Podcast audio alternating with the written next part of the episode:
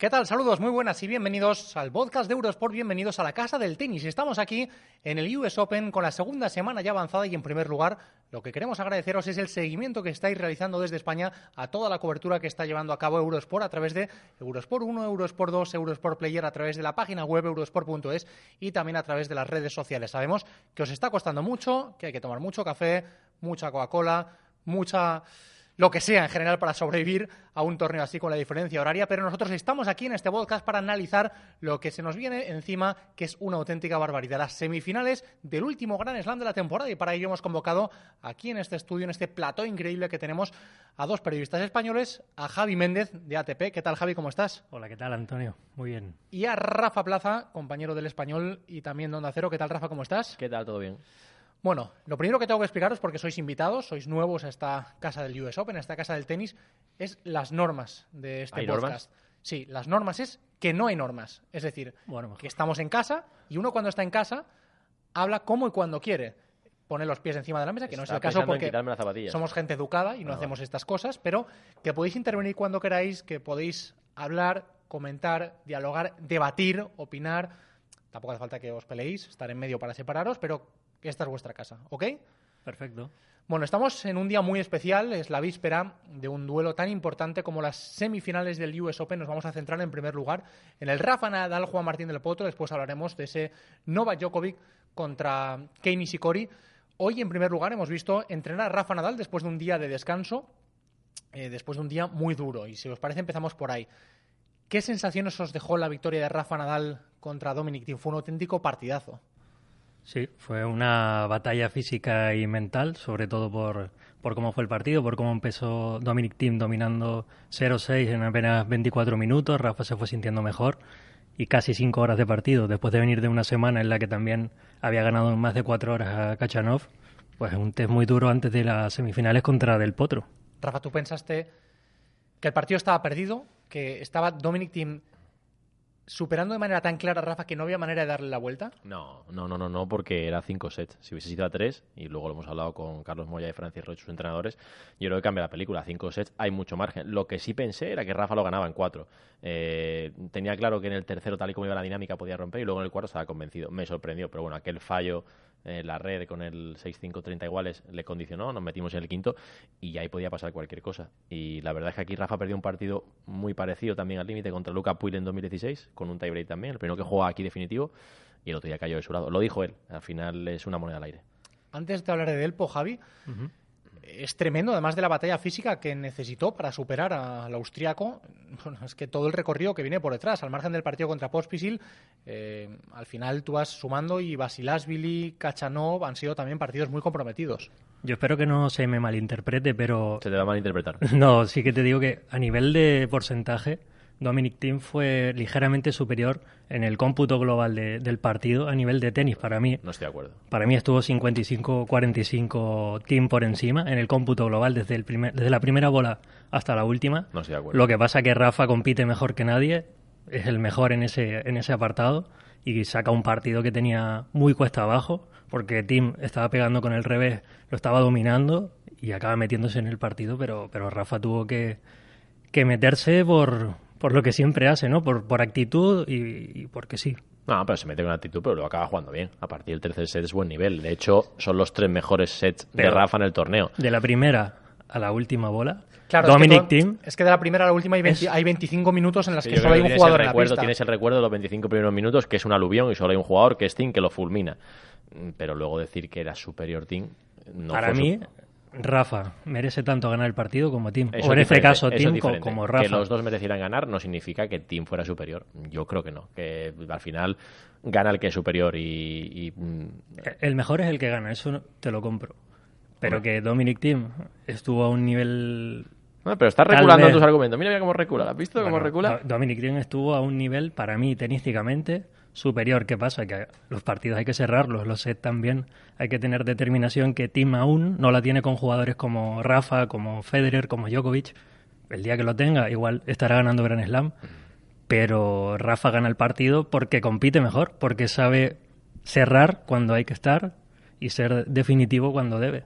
Bueno, una de las conclusiones que nos deja este US Open, creo que en eso coincidiremos casi todos, es que Dominic Thiem ha dado el pasito adelante que le faltaba. Era un jugador determinante y decisivo eh, en tierra batida, había alcanzado los cuartos de final, las semifinales, la final de Roland Garros, pero le faltaba eh, dar ese saltito en un gran slam y en un gran torneo en superficie dura. Aquí lo ha dado y las sensaciones que nos deja es de un pozo de poder hacer cosas muy grandes también en esta superficie. De todas formas, y sin restarle méritos, quiero ver lo que pasa en una pista que no sea que sea un poco más rápida que esta. Tan lenta. Creo que la pista lenta, que ya es reconocido por gente que trabaja en la USTA, que es más lenta que otros años, le favorece a Tim. Entonces, eh, cuando sea una pista muy rápida, a ver cómo es. Es evidente que ha dado un salto de nivel y que eh, quizás después de Roland Garros tuvo unos meses complicados, que no sabíamos si iba a salir o no, y que aquí ha jugado muy bien y le ganó a Kevin Anderson, eh, finalista el año pasado, de una manera bastante abultada y bastante clara. pero bueno, hay que ver cuando la pista sea rápida si consigue adaptarse o no. Creo. ¿Tú le ves también, Javi? Porque al final, para ser número uno, dos, tres, cuatro del mundo, eh, tienes que ser muy bueno en todas las superficies. No te vale ser solo determinante en tierra, batida. Sí, hombre, Tim tiene que ir quemando etapas. Antes de hablar de ser número uno, todavía hay que hablar si es capaz de ganar un gran slam. En este caso, Roland Garros parece el, el más cercano. Hay mucha gente que lo ve como el heredero natural de Rafa en tierra batida. Es verdad que aquí en el US Open se le da bien, por lo que acaba de decir Rafa. Es una pista más lenta, una pista dura, más lenta de, del resto del circuito pero, pero bueno, habrá que ver cómo se desenvuelve en todo tipo de, de superficie, sobre todo también en indoor, que, que a ver cómo, cómo le va, ¿no? Bueno, Tim ya es pasado en este US Open, como también es pasado otro jugador del que todos esperábamos que hubiese llegado al menos hasta los cuartos de final. Y os pregunto por qué sigue siendo objeto de análisis y debate aquí en este torneo. Es Roger Federer, cayó apeado a manos de Milman, que después se vio superado por Novak Djokovic. Y bueno, hay cierto debate en torno a su figura. Eh, después de Wimbledon, eh, incluso el propio Wimbledon, no han ido las cosas tan bien como él hubiera querido. Ahora lo próximo que tiene por delante, bueno, pues es ese torneo, la Labour Cup, pero eh, bueno, pues hay debate en torno al tenis, sobre todo desplegado por Roger. Bueno, yo no sé si en este caso es un tema de tenis o es un caso que la noche se lo comió, porque la realidad, y luego lo dijo así, sonó un poco a excusa, lo de, sobre todo la frase esa de casi me alegro que el partido haya terminado, ¿no? Porque no, no va la frase unida con el competidor y con el ganador que es Federer. Eh, pero sí que es verdad que hacía mucha humedad. Históricamente Federer le ha costado con las temperaturas altas, aunque decía que había entrenado en Dubái muchas temperaturas, y que no supo encontrar soluciones cuando el partido se le complicó. También es verdad que pese a las temperaturas, tuvo bola de set en el segundo, bola de set en el tercero, y 4-2 en el cuarto, si no me equivoco, que lo digo de cabeza. Entonces, eh, también me cuesta creer cómo las temperaturas eh, le funden para estar a un punto de ganar o perder. ¿no? Eh, van dos grandes seguidos. En, en, Wimbledon con Anderson también tuvo bola de partido y se dejó remontar 2-0.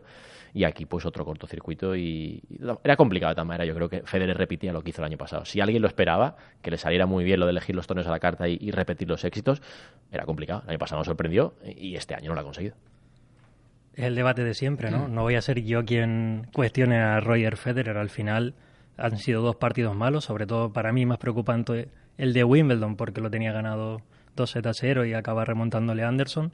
Aquí fueron unas condiciones extremas en las que en ningún momento se sintió cómodo, a pesar de que llevara él la iniciativa y pudiese haber cerrado mm. mucho antes.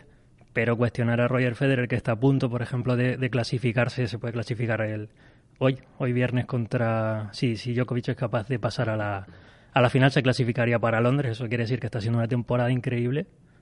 Cuestionar por dos partidos cómo está Federer lo veo un poco arriesgado. Al final, ¿no? Sí, sí, pero, pero bueno, son dos errores, ¿no? Uno en unos cuartos de final de un Gran Slam que te puede pasar contra un jugador que al final hace final. De su Gran Slam, para el que se había estado preparando todo el verano y para el que deja de jugar la gira de tierra. Pero al final acaba perdiendo con el que juega la final, o sea que no es una derrota para tirarse de los, de los pelos, pero en este caso aquí, en, vale, pierde en octavos de final, pierde con un jugador que no se esperaba para nada, y vale, se, puede ser más, más discutible, ¿no? Pero, pero no lo creo. No creo que haya que entrar en ese debate todavía. además, eh, estamos convencidos de que si no es en Asia, eh, en París o al final en Londres, Roger va a estar dando la cara, seguro. Además, en sus superficies favoritas, especialmente en Londres, la ATP Finals que se va a disputar en el O2, seguro que lo tiene marcado como uno de esos objetivos de la temporada. Es uno de sus torneos favoritos por las condiciones y seguro que los rivales van a ser muy complicados, pero Roger va a centrarse y mirar nuevos objetivos, aunque el primero, insistimos, es jugar esa Labour Cup. En este año no va a jugar la Rafa, si va a jugar la, bueno, jugadores como Novak Djokovic, va a haber dos muy buenos equipos, eh, Europa y América y veremos a ver lo que sucede. Nos vamos a centrar ya puramente en las semifinales y vamos a hablar de las semifinales masculinas. Eh, para que se entienda bien a todos los espectadores y oyentes de este podcast, no vamos a abordar las eh, femeninas porque eh, bueno, pues todavía no se, han, no se han producido las semifinales y para cuando veáis este programa ya se habrán disputado, por lo tanto no tendría sentido un análisis previo de las, de las mismas. Sí que vamos a hablar de las masculinas y empezamos eh, por el partido entre Rafa Nadal y Juan Martín del Potro. Por contextualizar el duelo, Rafa y Delpo se han medido eh, en los últimos 11 años en 16 ocasiones. El head-to-head -head es 11-5, pero las tres últimas a favor de Rafa y en torneos de Gran Slam. ¿Hasta qué punto le puede influir eso a, Juan Martín del Potro? Carmo ya nos decía esta mañana que sí que eso influye, que esas cosas se tienen en cuenta. Y a priori, por físico, llega mejor del Po, pero vamos a ver qué pasa en la pista. Yo creo que influye y de hecho estoy seguro de que Moya se lo traslada a Nadal. Oye, eh, ha ganado la última vez en Gran Slam, piensa cómo, cómo lo tiene que sentir del Potro. Eh, pero por ser muy rápido y por analizarlo de forma clara en dos vertientes. Si Rafa juega a su mejor nivel, gana del Potro, me atrevería a decir, casi seguro. Rafa a su mejor nivel, del Potro a su mejor nivel, gana Rafa. ¿Qué pasa? Que tengo dudas de si Rafa va a poder alcanzar su mejor nivel. No sé si ese mejor nivel es el que acabó jugando con Tim, pero creo que del Potro es un pelín más favorito. Un poquito. Un 55, igual, te diría, más o menos. ¿Tú cómo lo ves, Javi? Estoy de acuerdo en que si los dos están a su mejor nivel, eh, Rafa es superior y más viniendo de lo que viene ¿no? en esos tres últimos partidos. ¿Qué ocurre? Me llevo la memoria hace un año. Llegaba del Potro a, semifinal contra Rafa, después de jugar dos partidos también a cinco sets, venía de, un desgaste físico y ahora la, situación se, invierte. Aunque Rafa es superior eh, físicamente y, del Potro el año pasado era número 30, venía de lesiones. Eh, el interrogante es el estado físico de Rafa, si están los dos bien, no dudo que Nadal está en la final. Por si alguien no lo sabe, eh, ayer no entrenó y se fue a un balneario a descansar y hoy ha entrenado suave. Yo creo que no va a ser un condicionante, fíjate. Creo que Rafa tiene capacidad de recuperación suficiente como para, pese a que acabó el partido con Tim, lo contaba Francis Ro, acabó quemado el partido con Tim, el quinto se estaba fundido. Normal. Claro, le preguntó luego cuando fueron al vestuario, le preguntó ¿en qué momento te has cansado? Porque en la gran notábamos que estabas cansado y tú cuando te has cansado. Y Rafa le ha dicho cuando empecé el quinto set, ya no podía con las piernas. O sea que imagínate. Rafa lo dijo, eh, si el partido hubiese seguido el curso natural de un Gran Slam, día de descanso y día de juego, hubiera sido muy influyente ese partido. Teniendo dos días de descanso, todo cambia. Claro. Sí, la percepción es que Juan Martín del Potro en los últimos enfrentamientos ha estado muy cerca de Rafa, especialmente en Wimbledon y el primer set de, aunque no, obviamente hay que valorar todo el partido, pero el primer set del US Open del año pasado contra Rafa es espectacular. Es verdad que luego Rafa lleva a cabo una de las mayores exhibiciones que yo recuerdo en los últimos años de Rafa contra un rival de tanta entidad pero ha estado tan cerca Juan Martín del mm. Potro que la sensación es que ahora, ya como número 3 del mundo, con la confianza que tiene de los buenos resultados de este último año, eh, bueno, puede dar, a, puede dar ese saltito cualitativo y cuantitativo para, para superar a Rafa. Creo que también era una, una, cuestión de confianza y ahora ya la tiene. Y lo que dicen sus entrenadores un poco, que al final son los que entienden el tema, es que incluso hay algunos que prefieren a Del Potro que a Tim. Y por un razonamiento que es el siguiente. Eh, con Del Potro, según dicen ellos, no hay una bola, eh, con Tim, no hay una bola intermedia, una bola de relax, una bola de respiro la va a fulminar de derecha o de revés. Con Del Potro sabes, uno, que por el lado del revés no, le va, a, no va a poder fulminarla como Tim por los problemas que Juan Martín ha tenido en el revés. Y dos, que aunque es verdad que Del Potro tiene una derecha sobrehumana, porque la tiene, no la revienta todas. Hay bola para que Rafa tenga un poco de aire. Entonces ese era un poco el argumento que decían a la hora de, oye, ¿a quién prefieres, a Tim o a Del Potro? No, prefiero el partido con Del Potro antes que el partido con Tim. Que a mí me llama la atención porque a mí me da, no me da miedo Del Potro porque al final, eh, bueno, no, no es una cuestión de miedo, pero es un jugador espectacular espectacular. Y que elijan antes jugar con Del Potro que con Tim, al final son los que saben, pues oye, eh, algo querrá decir, ¿no? También se agarran un poco al historial, ¿no? Al final, eh, Tim ha sido capaz de ganar a Rafa en su mejor superficie, en tierra batida, incluso este año, y Del Potro en los últimos tres no lo ha logrado.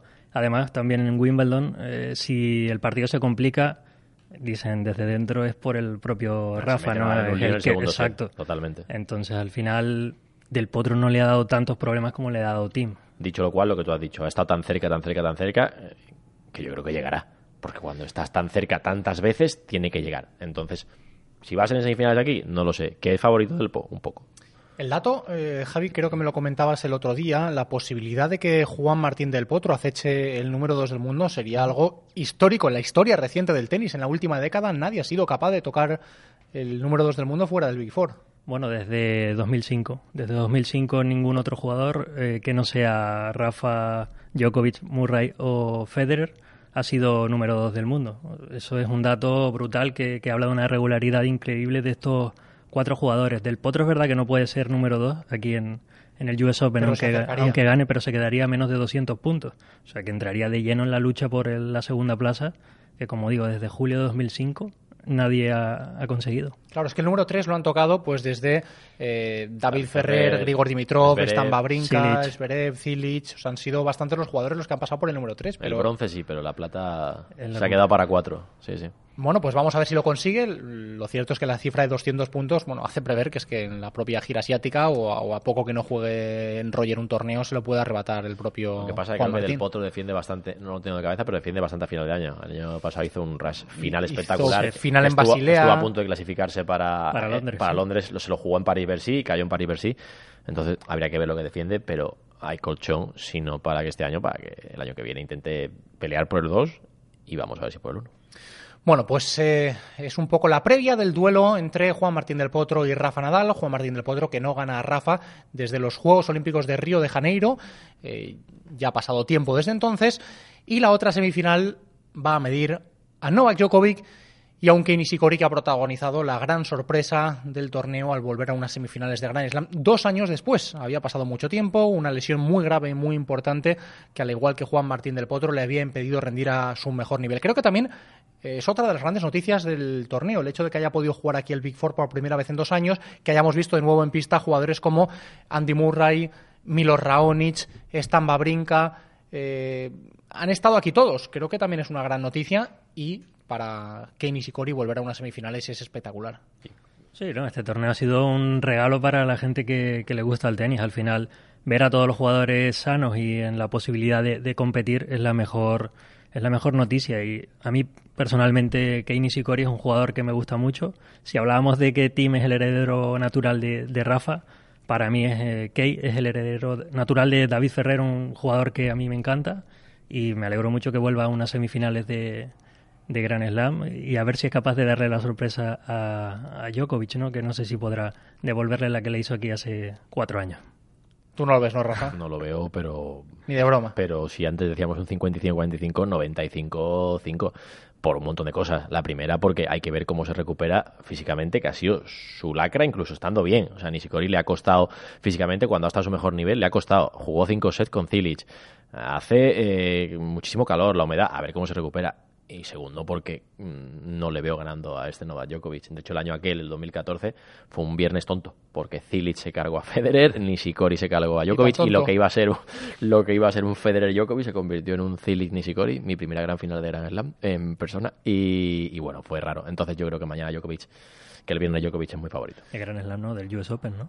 Eh, bueno, no, la primera rara digo porque ah. las que había habido antes siempre han sido ah, con o con Burra, o con Federer. Claro, el primer Nishikori Cilic Luego ya, pues, eh, ha habido más cosas, ¿no? Pero esa me, te cojo un poco frío. Que la disfrutaste especialmente aquella Sí, sí, sí, la disfruté muchísimo. Bueno, de hecho, aquel entonces, cuando se enfrentaron Novak Djokovic y Kei Nishikori en aquellas semifinales, el head-to-head era de 1-1. Se puso 2-1 por delante sí, eh, Nishikori y desde entonces la cifra es de 11-2. Es decir, le ha pasado por encima en los últimos años. Tiene que caer un rayo para que gane.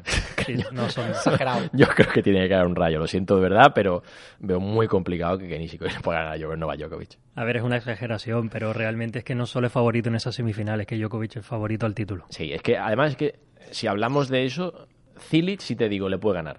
Sí, porque tiene, uno, tiene saque, que ni Sikori no es que no tenga saque, pero si con Nova Djokovic no tienes un buen saque, sabes que lo vas a pasar muy mal. Y dos, tiene un golpe definitivo, que es evidentemente la derecha. Nishikori tiene un ritmo infernal, pero bueno, hay que ver. Entonces, estoy de acuerdo contigo, por primera vez en toda la tarde, en que Djokovic es candidato. Mi ranking es Djokovic del Potro Nadal ahora mismo. Y ni Nishikori el cuarto porque hay cuatro. Yo como, como veo que coincidís un poco con el tema del favorito y que igual es demasiado fácil acertar el masculino, por lo menos que vais a, que vais a, estar, que vais a estar demasiado de acuerdo, no, lo, no, lo que voy a hacer es que os voy a pedir que hagamos un...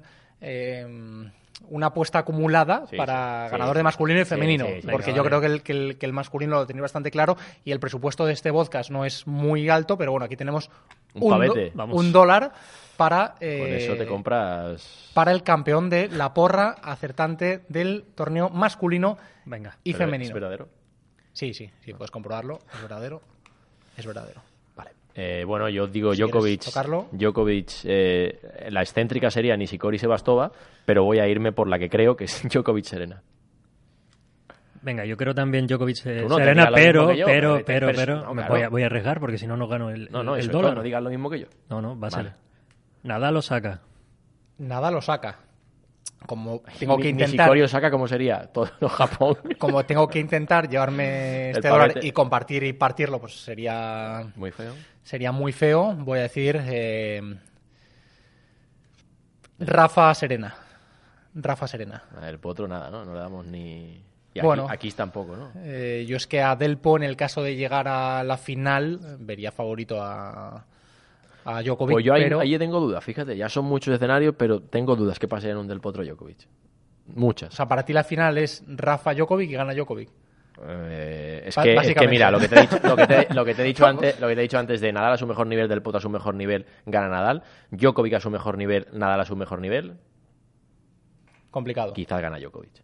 Bueno, pues nos quedamos con esta apuesta que habéis grabado y aprovecho que os tengo con vosotros para cerrar eh, con un pequeño balance global del torneo y específicamente eh, de los españoles, porque hemos llegado a la segunda semana con, Con lo opuesto. con Carla Suárez, Fernando Verdasco y Rafa Nadal.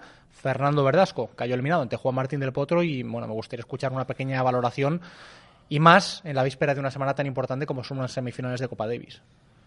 Bueno, la realidad es que las primeras rondas nos quedamos bastante desangelados de presencia española, pero los que han seguido adelante lo han hecho muy bien. En el caso de, Carla, si analizamos primero el femenino colándose en unos cuartos de final, ganando a Sarapova, creo que hizo un partido muy digno también con Madison Keys, aunque se despidiese. El papel de la Canaria perfecto aquí en, en Nueva York. En el caso de los chicos, como decía, Fernando Verdasco se ha colocado después de los problemas físicos de Pablo Carreño, que tuvo que retirarse, y Robert Bautista, que venía también un poquito tocado ¿no? en los últimos meses, pues Verdasco asumió ese papel de, segunda espada detrás de, de Rafa, que sin jugar al 100% ha sido capaz de ir pasando rondas, superando problemas, ganando, compitiendo y siendo candidato al título. Al final lo que cuentan son estos datos y es que tenemos a un jugador español un año más eh, candidato a ganar un Gran Slam. La cosa pinta fea. Hubo una época, eh, hablando de David Ferrer, que ha sido uno de los grandes protagonistas de este torneo, bueno, por la noticia de, de su retirada, el anuncio de que aquí disputaba su último Grand Slam, es que durante, durante dos años no llegó, jugó 10 cuartos de final de manera consecutiva e incluso llegó a una final de Grand Slam. Claro, Ahora se va a empezar a recuperar todo eso. Ahora cuando venga el, el desierto, que viene en breves, se va a empezar a recuperar. Está claro que firmábamos que en los próximos 10 años un David Ferrer No, no, llegase sí, de sí, nuevo. yo no te digo que lo firme o que no lo firme, yo te digo que no se le dio la importancia que merecía en su momento y cuando no haya nadie se re- dirá, "Ah, es que David Ferrer hizo tal. Claro, hizo pero cual". eso es un debate de, de otros 20 minutos o de tres, no, no, tres horas. por supuesto, era solo un comentario general de este torneo. Vaya, palo, vaya, vaya palo que te acaba de pegar, Javi. No, lo, lo que quiero decir es que al final David Ferrer ha estado opacado por la figura de Rafa, pero el mérito de David es increíble. Sí, sí.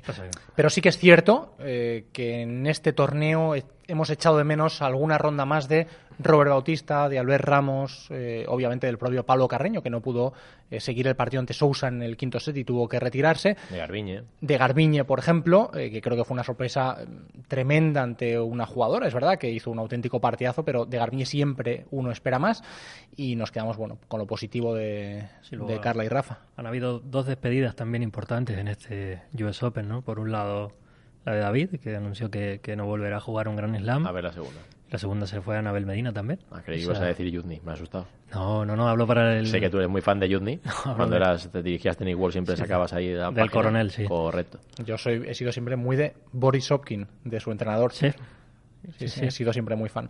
Momento- Eh, sí, este pero, momento friki impagable que acabamos de tener aquí. pero ibas a decir lo de Anabel, sí. No, que al, al final estamos viendo que hay un cambio generacional evidente y la gente que tanto ha dado por el tenis español y que tanto éxito ha conseguido empieza a decir adiós y duele, ¿no? Ver cómo esa gente que nos ha representado se va.